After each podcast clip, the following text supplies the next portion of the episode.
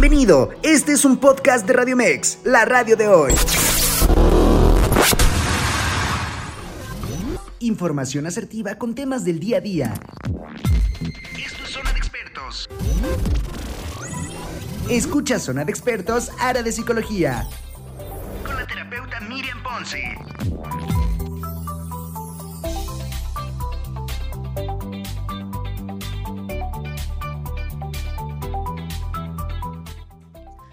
Hola, ¿qué tal? Muy buenos días. Buenos días a todos. Ya estamos en vivo en tu programa Zona de Expertos, especialidad en psicología. Soy tu amiga y terapeuta de cabecera Miriam Ponce y como todos mis martes, que también son tus martes, agradeciendo que ya estés con nosotros, escuchándonos, acompañándonos aquí en esta mesa en donde cada martes estamos haciendo la invitación para que te quedes con nosotros. Siempre agradeciendo a todos quienes nos escuchan a través de la plataforma www.radiomex.com y por supuesto también a todos quienes ya nos ven en vivo a través de Facebook Live por nuestra página Radio Mex. Y pues bueno, te voy a invitar para que nos te comuniques con nosotros a través del WhatsApp sobre esta plataforma que el número que es 5587 39 71 29 en donde vas a poder llamar y vas a poder participar a través de WhatsApp. 5587 39 71 29 en Radio Mex, la radio de hoy.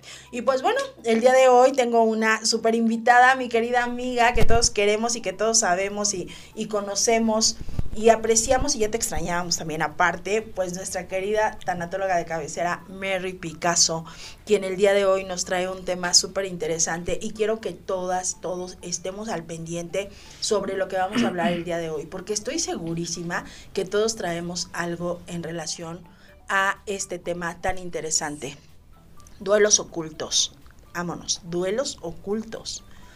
¿Qué es un duelo oculto? ¿Cómo se vive? ¿Cómo es que puedo darme cuenta que lo tengo? Porque si es oculto, evidentemente no lo tengo consciente. ¿Y cuáles son todas estas cosas que se van manifestando a través de? Bienvenida, mi querida Mary. Qué gusto que estés aquí. Gracias, Miriam, de verdad. Agradezco este espacio, que es tu espacio. Muchísimas gracias. Y aparte agradezco darle apertura a este tema. Sí. ¿no? Necesitamos mucha empatía.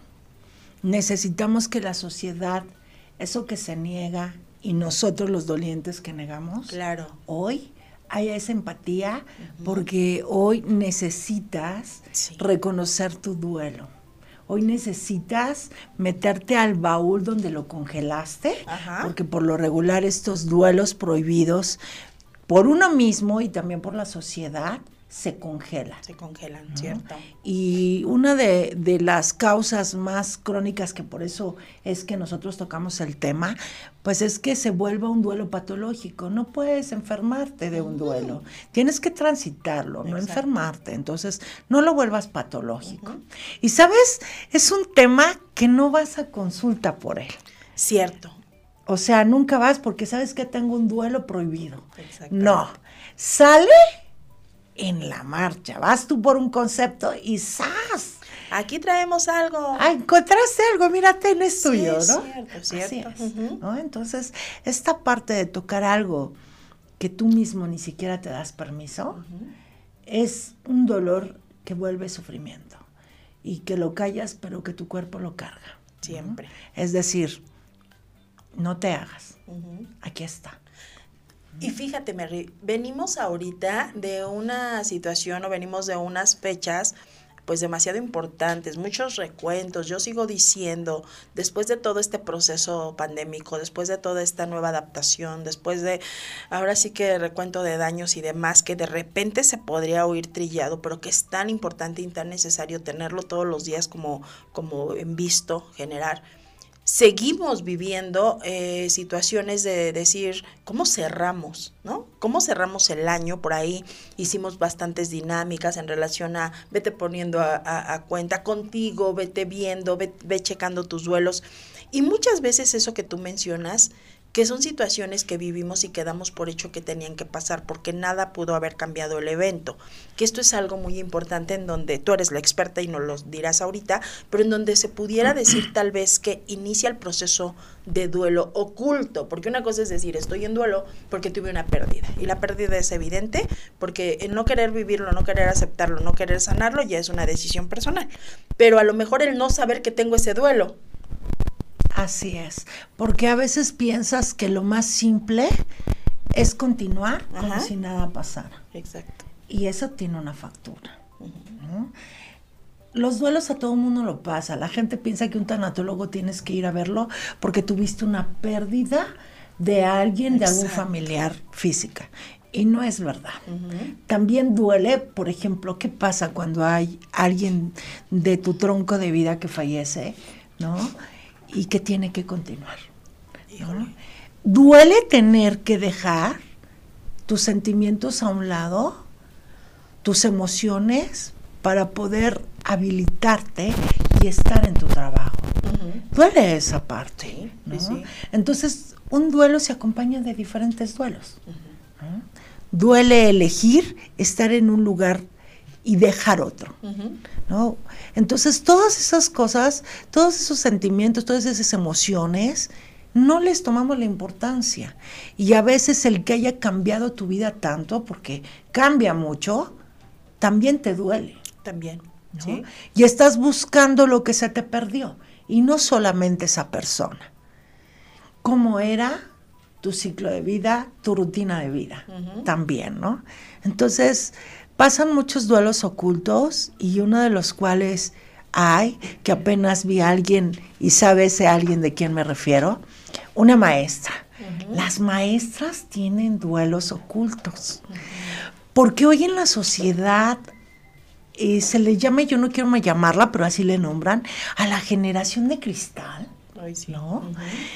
Que, los papás cuando les ponen límites en las escuelas, y siempre he repetido, los límites dan seguridad, y, mamá y papá empieza a protestar, empieza a desvariar la educación que están dando como un somos amigos o somos un equipo de herramientas o somos una cadena de ayuda donde vamos a trabajar un vamos a hacer un trabajo en equipo.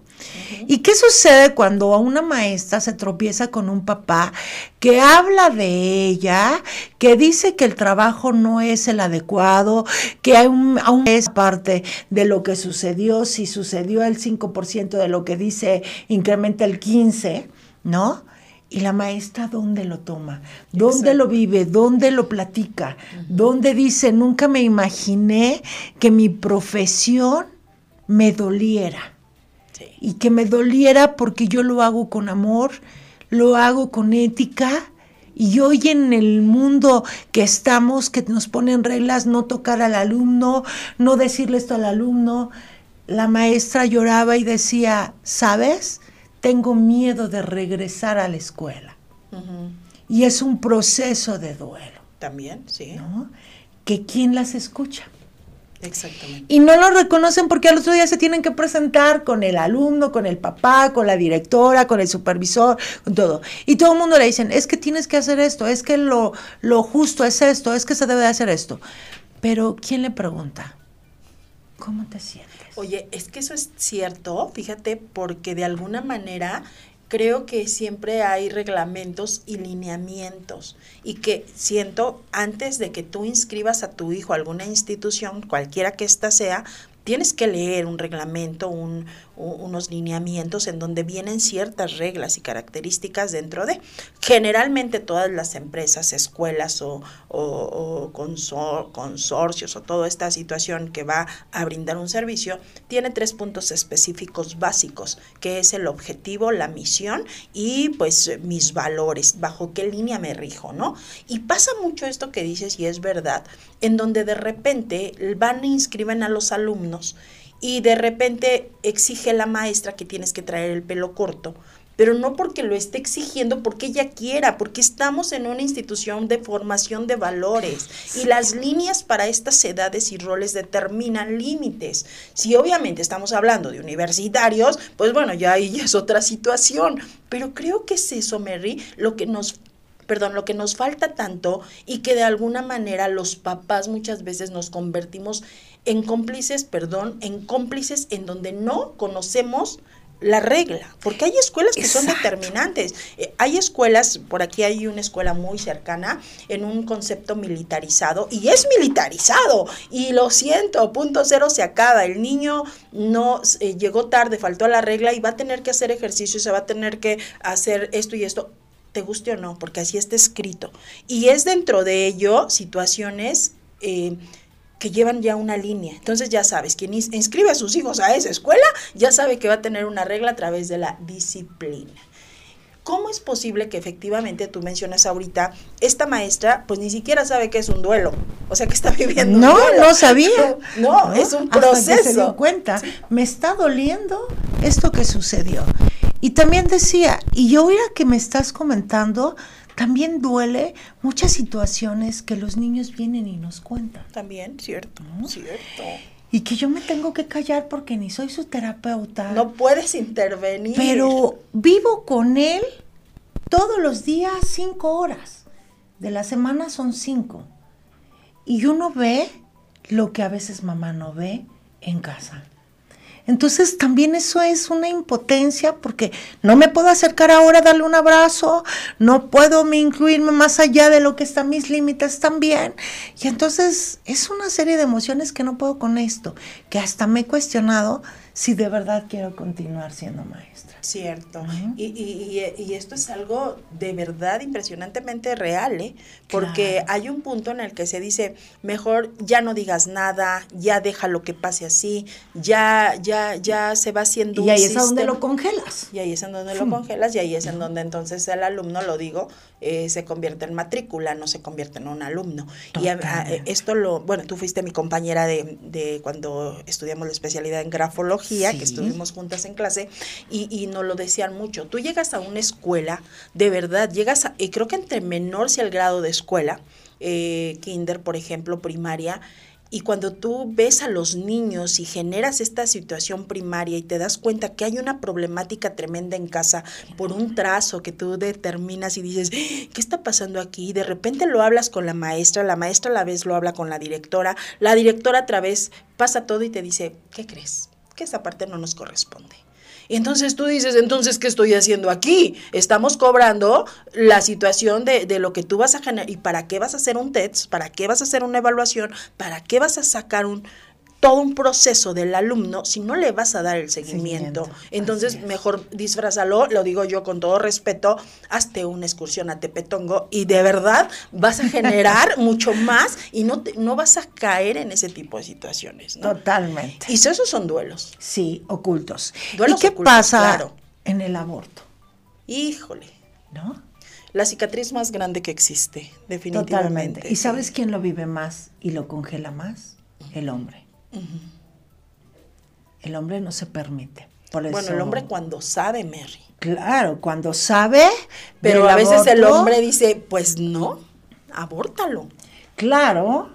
pero, ¿qué crees? Que también he tenido pacientes que después de haber tomado esa decisión, varones. Sí, claro, claro. No, no, no. Es así la culpa, ¿no?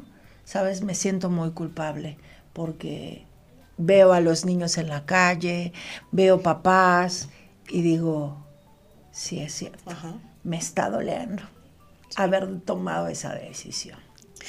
Fíjate que ah, eh, la decisión del aborto, a pesar de lo que hoy se dice que es un derecho, que es una, que es una libertad, que es algo que yo decido que hago con mi cuerpo, por eso digo mucho siempre, iniciemos. Claro que sí, pero hay maneras de evitar mucho dolor allá adelante, cosas que hoy pareciera que no importan, se van haciendo grandes monstruos, fantasmas, y hay un punto en el que la vida te frena, y hay un punto en el que tienes que regresar a sanar esas heridas, tienes que regresar a reconocer esos duelos ocultos.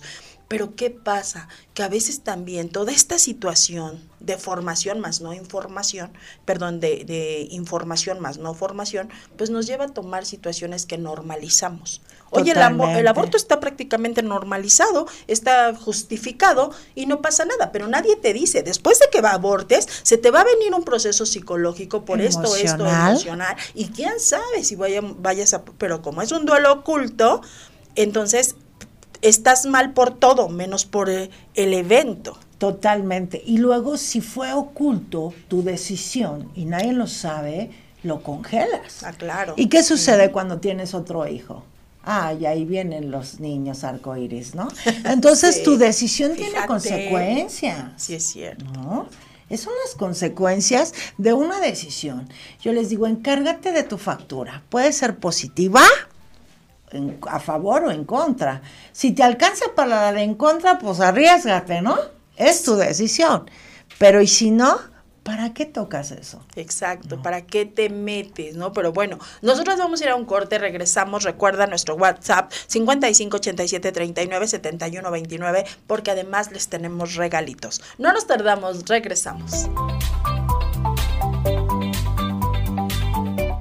Y ya estamos de regreso en tu programa Zona de Expertos este martes con especialidad en psicología. Y pues el día de hoy les traemos unos regalitos. ¿Qué creen? Que solamente vas a llamar. Fíjate muy bien, vas a llamar, bueno, vas a mandar un mensaje de voz al WhatsApp 55 87 39 71 29 y vas a decir que escuchaste Zona de Expertos y que vas por tus boletitos dobles para ir al cine. Cinedot te espera para que puedas vivir con esa persona especial esos momentos increíbles. Entonces, pues lo único que tienes que hacer es mandar un mensajito de voz y a través de ese mismo mensajito te mandamos tus boletos digitales para que vayas al cine con la persona pues si no la más importante con la que tú consideres que vayas y, pues a nadie le cae mal una idita al cine y pues bueno, Cinedot invita. Y pues bueno, estamos aquí de regreso, voy a mandar saluditos, dice por aquí Alejandra Leguizamo, hola saludos, saludos mi querida Leguizamo Bella, te mandamos un abrazo, a Gris Gris también dice saluditos, a Melisa Lira dice saludos, saludos Melisa, a Juan Hernández también nos está viendo por aquí. Saludos, Juan Hernández. A Mari Ramírez dice, saludos, Tony. Sigue sanando a todos los que necesitamos. Mucho éxito. Nos vemos el domingo, primeramente, Dios. Así sea. Mi querido Guillermo Arturo Cervantes también nos está viendo. Mandamos un saludito. Y a mi querida, a mi querida Alondra también le mandamos un saludo que nos está viendo. A todos quienes nos están viendo, ya saben, mándenos su mensajito. Si ustedes necesitan o quieren este, compartirnos algo, estamos para leerlos y pues el día de hoy estamos hablando sobre duelos ocultos. Dice Jair Torres también nos está viendo, dice un gran saludo y abrazo para todos quienes nos están viendo, también por ahí a Marco Martínez, que también nos está viendo. Y pues bueno, les damos y les mandamos un abrazo grande. Y pues seguíamos con esta situación, Mary, antes de irnos a corte, hablamos sobre el duelo oculto que mencionabas tú, el del aborto. Si nos alcanza la factura, pues bueno, ya. Pero si no nos alcanza la factura, no sabemos. Y que aprendan a que el aborto no concluye solamente cuando lo decides y lo llevas a cabo. Sigue. Entonces, después de tomar esa decisión, tienes que ir a terapia. Ahí no concluye todo. Sí. Ahí comienza. Y, sabes también que está comprobado que, que uno, de las, uno de los procesos de sanación más complicados es justamente... Y el que más vas jalando como mujer. Ajá, el, duelo de, del aborto y esa es como una consecuencia a largo plazo. Totalmente. por eso yo creo que es duelo oculto, ¿no? Totalmente. Porque no se siente en el momento, incluso por la experiencia que tengo dentro de la vivencia como tal de, terapia, eh, de repente es hasta una liberación para la para la mamá, para quien está. Que lo sepan ya también es una liberación. Que lo sepan, que, lo que es que bueno, lo pudimos evitar. Sin embargo, en el proceso directo, pues está tremendamente eh, pues complicado, es complicado. Sí, es complicado. También uno de, los duelos ocultos es cuando tienes una pérdida de un hijo adicto por sobredosis. También. es algo que la sociedad no está acostumbrado a escuchar, que no tiene la empatía, que no te tienes, no es tu área segura cualquier persona para poder decir y por qué murió o de qué murió. Y entonces empiezas a ocultar la forma en la por la cual falleció y, cuentas otra cosa. Cierto. ¿No? Y el que lo cuentes diferente no te permites vivir tu duelo como es con esa gran libertad.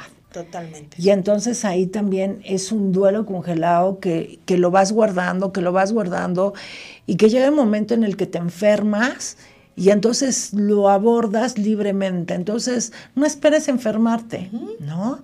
Sí, acude con un especialista o acude con alguien que sea herramienta segura, que falte, sea parte de tu cadena segura para poder hablar con ella. Porque lo mismo sucede cuando tienes una pérdida porque tal persona asaltó, ¿no? Y la mataron los policías. Entonces la gente dice, ah, es que se lo merecía, pues es que cómo no le iba a pasar eso, la sociedad, ¿no? Pero el doliente, claro. no respetamos al doliente. El doliente no elige estar en duelo. Fíjate que... Lo pasa.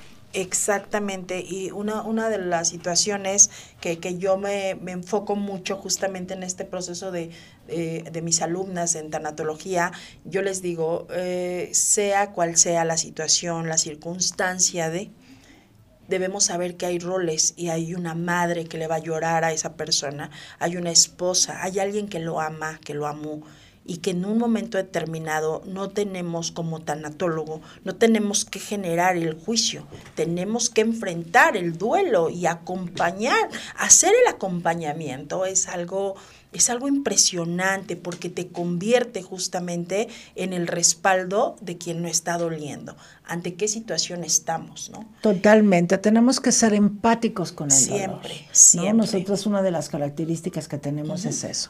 La empatía de poderme poner aquí sin quedarme ahí y entenderte que eres ser humano y que como ser humano pues te acompaño en tu dolor, ¿no? El dolor no lo elegiste de la forma y dijiste, bueno, yo quiero que me duela así. No, eso se transita, no lo puedes tapar. Obviamente tú decides si el dolor te aplasta o el dolor te lleva a hacer algo diferente porque no vuelves a ser el mismo. Definitivamente. Pero esa elección es tuya. Y ese mismo dolor sucede cuando tienes esa parte de un hijo en adicción Sí. Todo el tiempo te va acompañando el duelo. Cuando ya está en recuperación, yo siempre he dicho, el adicto en recuperación, no el objetivo es que lo deje, sino que en cada batalla se levante, ¿no? Es ahí a donde ganas. Y que cada batalla que tienes vaya minorando el tiempo cada vez es menos tiempo el que te tiras y te quedas ahí.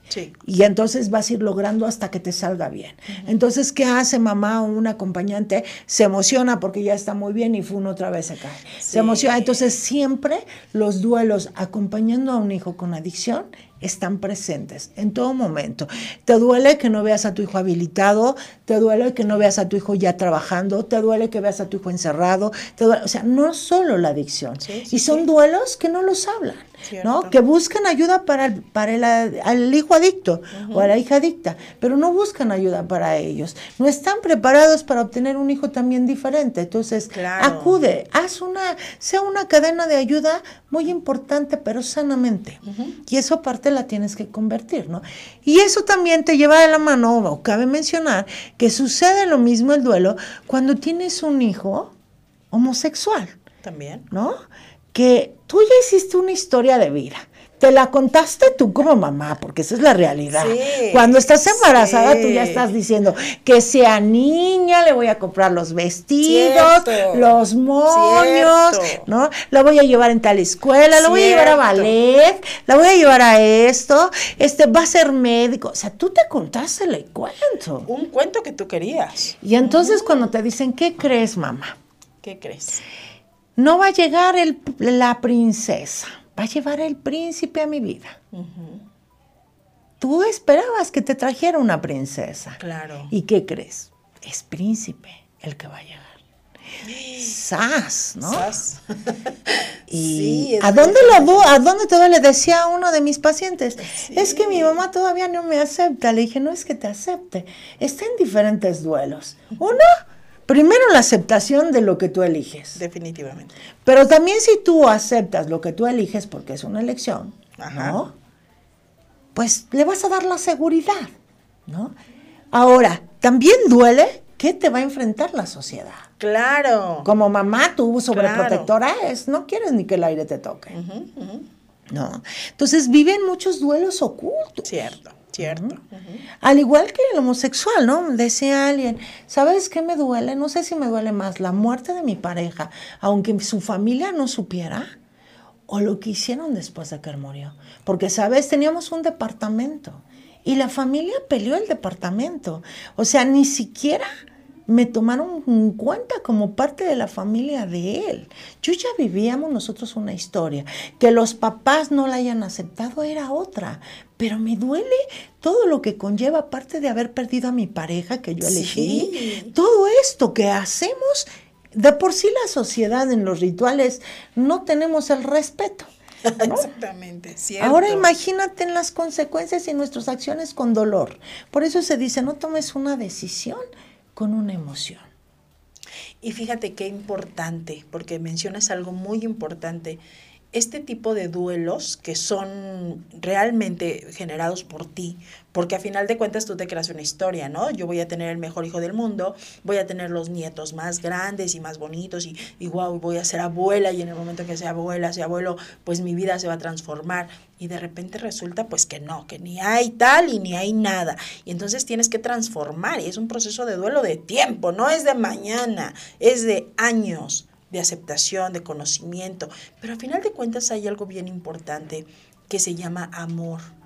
Y que antes que tú hagas un juicio a alguien, cuando tú quieres a alguien, lo quieres por amor, lo quieres por lo que es, no por lo que quieres que sea. Es punto número uno. Y viene esto que me comentas de, esta persona, en donde a veces las familias, hablando de, de familias homosexuales y también de heterosexuales, que la familia no reconoce a la pareja y entonces a ella no tienes por qué darle nada porque todo es tuyo. De verdad, qué vergüenza, qué, qué, qué negligencia, qué ignorancia, cuando todo, tú lo dijiste, nosotros teníamos una vida juntos, nosotros habíamos hecho esto juntos y ahorita es como nada es tuyo, te van, te botan, te, te, te avientan hasta, hasta por allá y entonces todo eso que se vivió ¿De qué sirvió? ¿Quién fuiste? No es quién fuiste, siempre lo he dicho, escúchenme, no es quién fuiste cuando estuviste con esa persona, es quién eres después de que ya no está contigo. Y eso es vital para saber, para el crecimiento de lo que tú das a alguien, ¿no? Igual y es cuando esa parte que, que, la comento también yo, es que cuando te enamoras, te enamoras de la persona en la que te conviertes estando enamorado. Sí, también. Entonces cuando terminas una relación, no es que se acabó el amor. Ese amor es tuyo. Tú lo viviste así. Se acaba la relación, el amor no. Entonces no confundan, ¿no? En esa parte. Y esa parte también te lleva a tener un duelo oculto cuando tu pareja pierde uno de sus troncos de vida. Sí. Mamá o papá. Y tú eres la pareja, tienes un duelo oculto porque te duele que la relación ya no es la misma. Cierto. Ni tu novio es el mismo. Y hay una dinámica donde les digo, pregúntale a tu esposo si te puede traer a tu novio de regreso porque se lo trago. ¿No? Hazme esa dinámica. Quiero esa dinámica. Oye, cierto, cierto. ¿No? Y, y, tú no puedes estar en duelo porque eh, el doliente es tu pareja. Entonces la sociedad te hace saber o te encarga y tú te lo crees que tú tienes que estar para sostenerlo ahí viene algo, eh, pasa algo bien, bien curioso y cierto. Eh, tengo una paciente que tenía planeada su boda para justamente este año, después de pandemia y demás, y es una de sus ilusiones más grandes. Creo que dice, yo he respetado mi vida, he respetado mis tiempos, mis roles, todo, porque quiero esto. Yo quiero esta boda hermosa así y demás.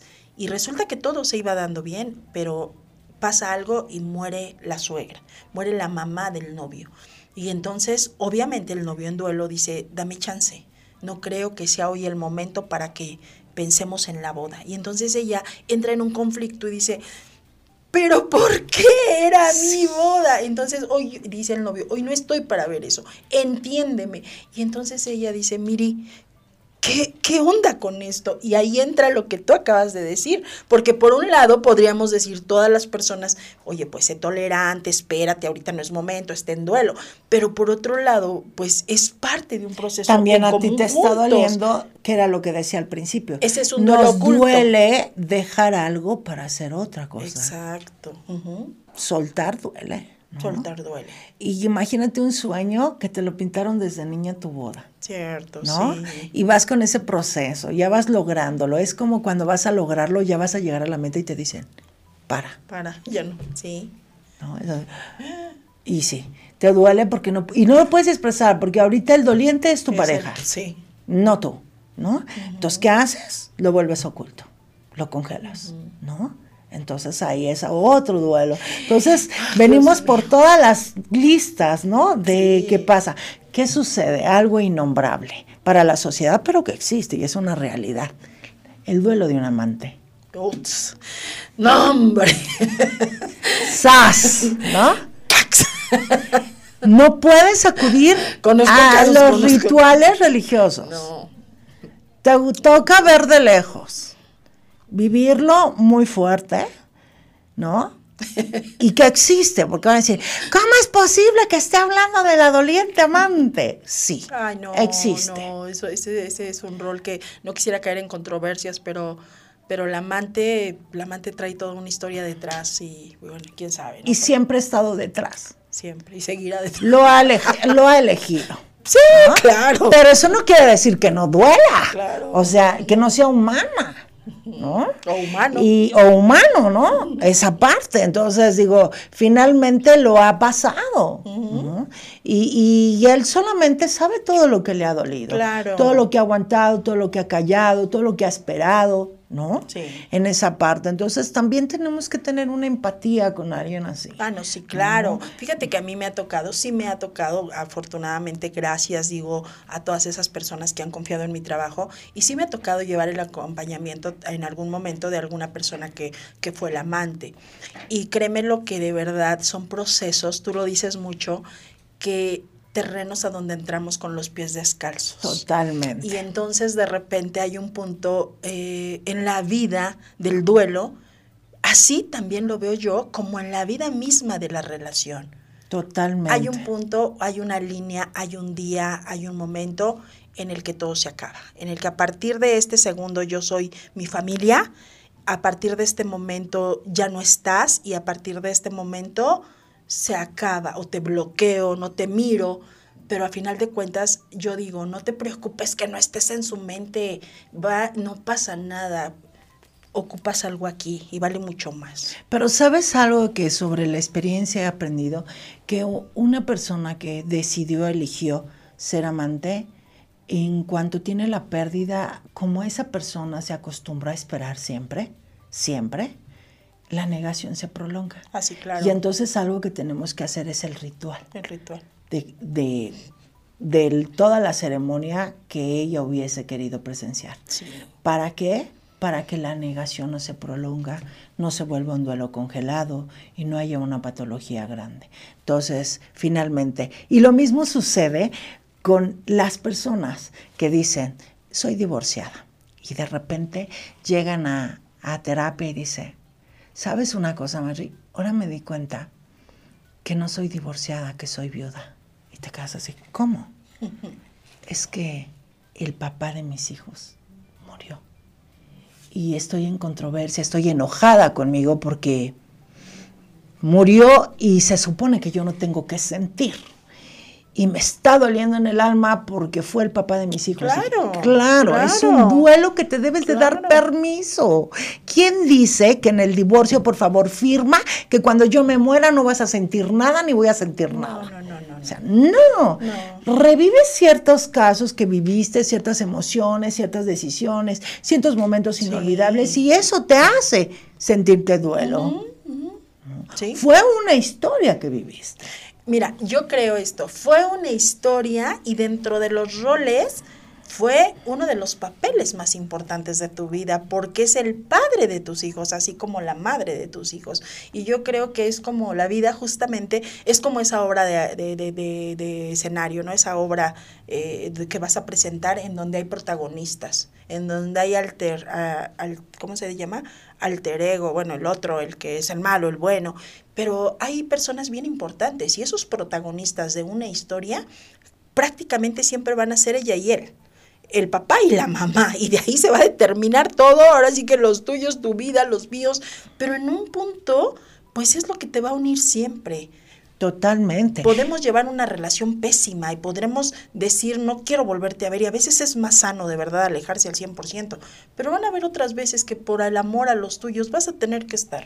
Totalmente. Ayer que me tocó estar en una secundaria, les decía, eh, platicaban sobre la separación de sus papás, ¿no? Y yo les decía, ¿y qué pregunta les harías actualmente a tus padres? Híjole. Y entonces decían, a mí me gustaría decir que si eligieron divorciarse, ¿por qué no son felices? Si se supone que por eso lo eligieron. Y dije, wow, tienen toda la razón. Imagínate que tu hijo te pregunta, oye, ya que te divorciaste y tienes tres años de divorcio, ¿en qué momento empieza tu felicidad? Oye, sí, yo les preguntaría, yo les preguntaría, ¿por qué se divorciaron? Todavía sacaría a mi niña interna. Oye, bueno, mira, dicen por aquí, vamos a dar eh, respuesta a sus comentarios. Dice Mingo Aparicio, buenos días, saludos desde tus, los Tuxtla, hasta los Tuxtla, por allá por Veracruz, eh, andas por Veracruz. Eh, Pame Herrera también dice saludos, Belén Margarita dice saludos, saludos para ti. Itzel eh, Oliveros dice saludos, éxito. Morales, o sea, el duelo o el duelo del engañado. Bueno, también eso es hablando de Bueno, es que yo diría esa parte de no, te engañaron, te, engañaste. ese es más fuerte, ese sería otro tema muy padre que podríamos abordar. Pero no sería como tan oculto, porque sí es cierto, ¿no? Tenemos, hay matrimonios que, que tienen una vida, eh, y una vida, pues es una vida, ¿no? O sea, estamos, estamos, pero estamos sin estar, estamos sin conocernos, estamos sin hablarnos, estamos sin motivarnos, estamos fingiendo. Y esa ya es una situación, creo que es algo muy personal, en donde tal vez dices, bueno, eh, te engañaron o te engañaste, pero suponiendo que sea el caso que tú nunca lo creíste, ¿no? También tuve un caso así, a la señora, a la, a la, esposa, tengo otra familia, tengo otros hijos y no me quería ir sin decírtelo. ¿Y sabes qué contestó ella?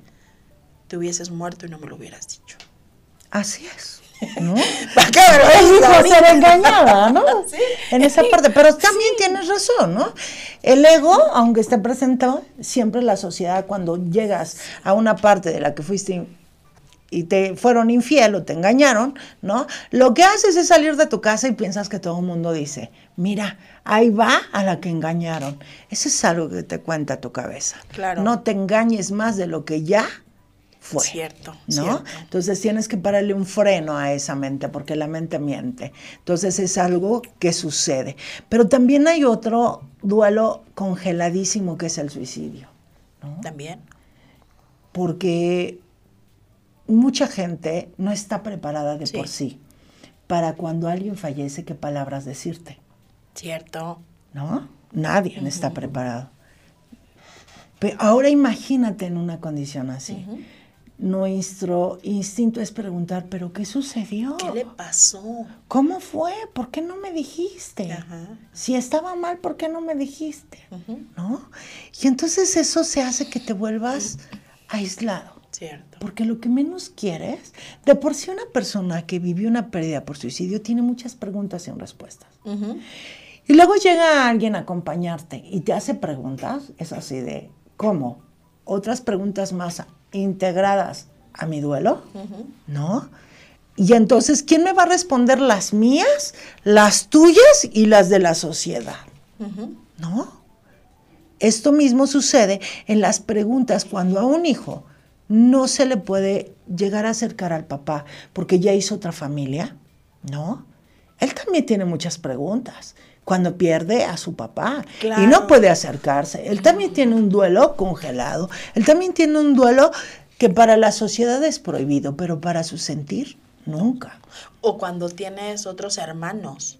Totalmente. ¿no? Cuando, tiene, cuando papá o mamá, entonces de repente tienen otros hijos y de repente puedes ver tal vez que tu papá por tiempo, por circunstancia, por edad, con eso, con, contigo no salió al parque, contigo no hizo ciertas cosas, pero ya después por la madurez o por la circunstancia o porque es más feliz, por lo que sea, con esos hijos los lleva al parque, son duelos bien cañones, porque aparte pues ya adulto, ¿cómo tú le vas a decir por qué conmigo no estuviste y por qué con ellos sí? O sea, porque tienes que generar un duelo. Eh, interno, ¿no? Un duelo oculto. Totalmente. ¿Y sabes qué hace la sociedad? Agrandarlos. Sí, claro. ¿Por qué? Porque dicen, si tú casi ni estuviste con tu papá, tranquilo. ¿Por qué te duele ¿Para si qué siempre te, va a te doler dejo? tanto? sí. Entonces, Si ni lo veías. ¿No? Es que es más allá de eso, ¿no? Totalmente la sociedad, ¿no? El suicidio, la suicidio. religión y la sociedad también, ¿no? También. Es esa parte que nosotros, fíjate, como en otros este, países o se nos recomienda decirle al doliente por suicidio, no, doliente sobreviviente. Y entonces quitas la palabra por suicidio, Sí, ¿no? sí, sí. Y cómo quieres tapar algo que finalmente esto es la realidad, ¿no? Entonces, ser realista duele, esa es la verdad, pero también tú decides tapar Claro. el dolor o dejarlo que fluya. O dejar exactamente que fluya para poder seguir investigando y se- seguir, a, a final de cuentas, venimos a aprender, ¿no? Es parte de un aprendizaje. Y todo lo que hay detrás de un suicidio, dentro de lo que es la línea transgeneracional, es Uy, impresionante. es impresionante. Dicen, el suicidio grita y eso es una verdad. Y se hereda. Y se hereda. Entonces, si no tomas terapia, porque te da pena decir la situación, híjole, Oye, fíjate que a mí me, me pasó un caso, cierto, Mary, ahorita que vengamos igual lo podemos generar. Una persona, X persona, tuvo un, un- chico, se suicida, tenía menos de 18 años el muchacho, y entonces se suicida. Nunca se habla de ello, en esa familia es como, ah, se murió el niño, se murió el muchacho, se murió quién sabe de qué, quién sabe de qué. Y pasan los años y entonces uno de los hermanos tiene hijos y pasa el tiempo, mucho tiempo, y este niño, hijo de él, aparentemente todo bien y demás, se suicida. Entonces, ¿cómo que se suicida? ¿Qué pasó? Es que él estaba bien. Y cuando empezamos a buscar, a, a ver qué había pasado, este niño traía el mismo perfil del tío, que era el tío, que por cierto, él nunca supo que su tío se había suicidado. Exacto. Entonces, las historias sí se repiten. es esa parte de lo que se oculta, se repite. Es eso, es, es por eso que se dice, el duelo grita, el duelo grita, pero, pero es, es cuidado. Donde ha habido un suicidio, tenemos que poner atención, no por mí, por la siguiente generación, hasta la tercera o cuarta generación de quien genera o quien viene dentro del proceso Totalmente. directo. Y lo mismo ocu- ocurre con una violación. También. Vamos a ir a un corte rapidísimo y regresamos para, con eso, ¿vale? Vale. No se vayan, quédate, estás en Radio Mex, la radio de hoy.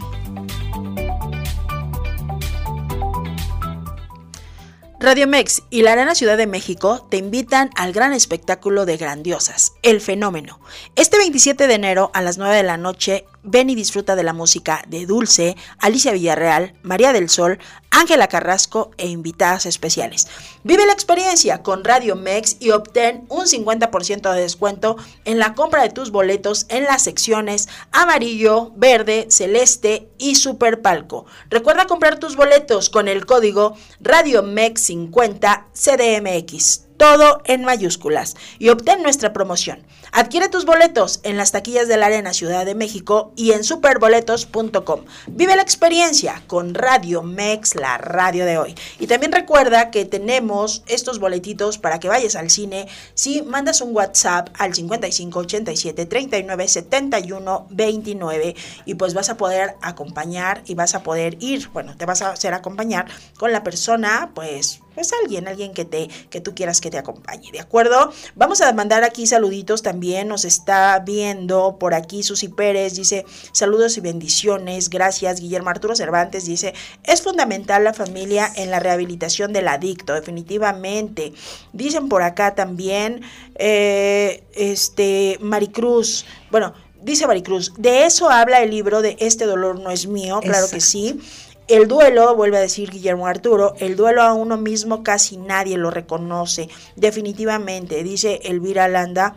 saludos, saludos a todos, a todos quienes están viéndonos con nosotros ya en la recta final y hablábamos antes de ir a corte, nos quedamos en un, en un tema muy interesante y decías que uno de los duelos ocultos también representa lo que es la violación. La violación, ¿no? Finalmente ahí se vive muy fuerte. Ayer comentaba una de mis pacientes, llegó y dijo, sabes, yo soy adicta y lo reconozco que empecé a ser adicta después de una violación del hermano de mi padre. Nadie lo sabe porque algo que, me hace dudar es si me van a creer. Fíjate. Entonces, ese duelo se congela porque primero estás dudando de que te crean.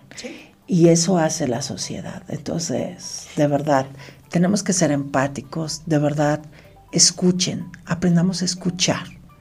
Y, una de las características de, este proceso, cuando una alguien fue sometido a violación, cuando fue abusado, abusada, y entonces viene ese duelo oculto que no se reconoce y que se hace creer que todo está bien, que todo que salgo a la calle y todo está aparentemente bien, posteriormente se convierte en un borderline. Se y de algún momento la sociedad misma o la abuela por mecanismo de defensa dice, a ver hija, no digas nada, vamos a ver qué se puede hacer. Claro. Pero no le comentes esto a nadie. Sí híjole, ahí es esa parte. También es hereditario, ¿no? Entonces yo les digo en los talleres a las mamás, mamá, si fuiste violada, no te preocupes, vas a decir ahora para qué quiero terapia, ya estoy grande, ya tengo hijos, ya pude hacer mi vida aguas, que tu factura no la paguen ni la repitan tus nietos. Definitivamente, una factura, una factura se queda, una factura se tiene que pagar y, venimos a eso, venimos a aprender,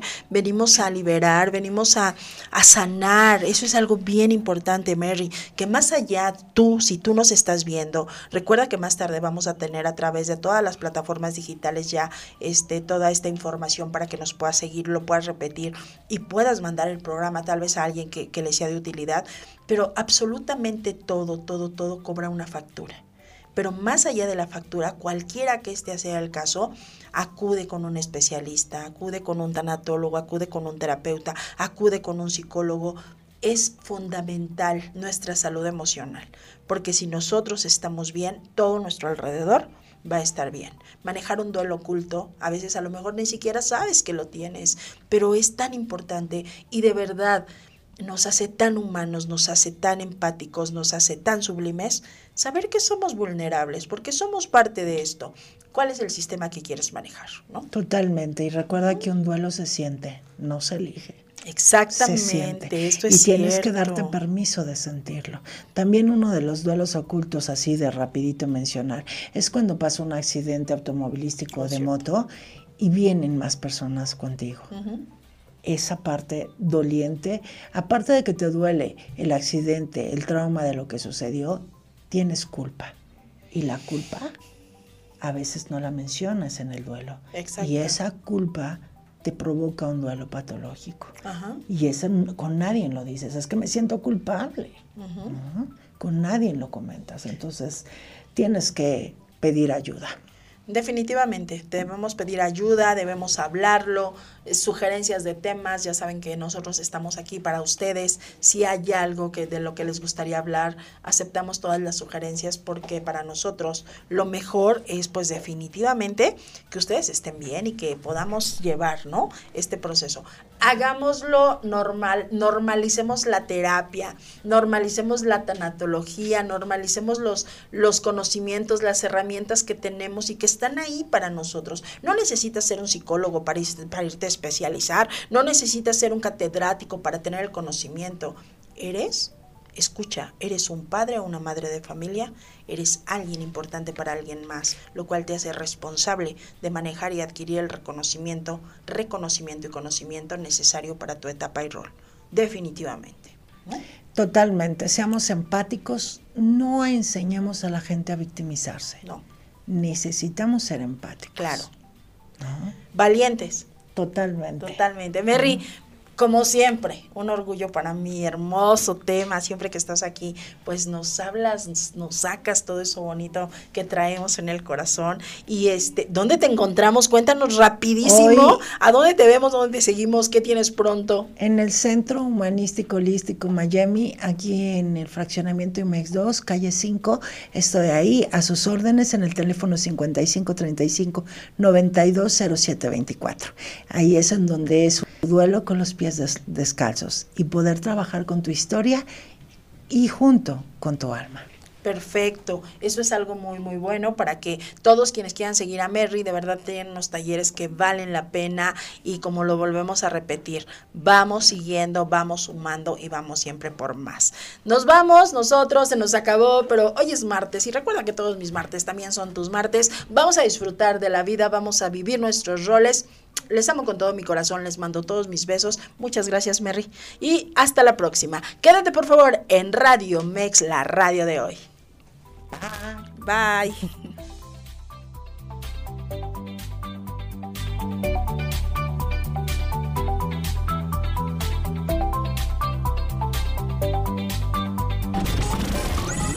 Escuchaste Zona de Expertos con la información asertiva del día a día con los profesionales.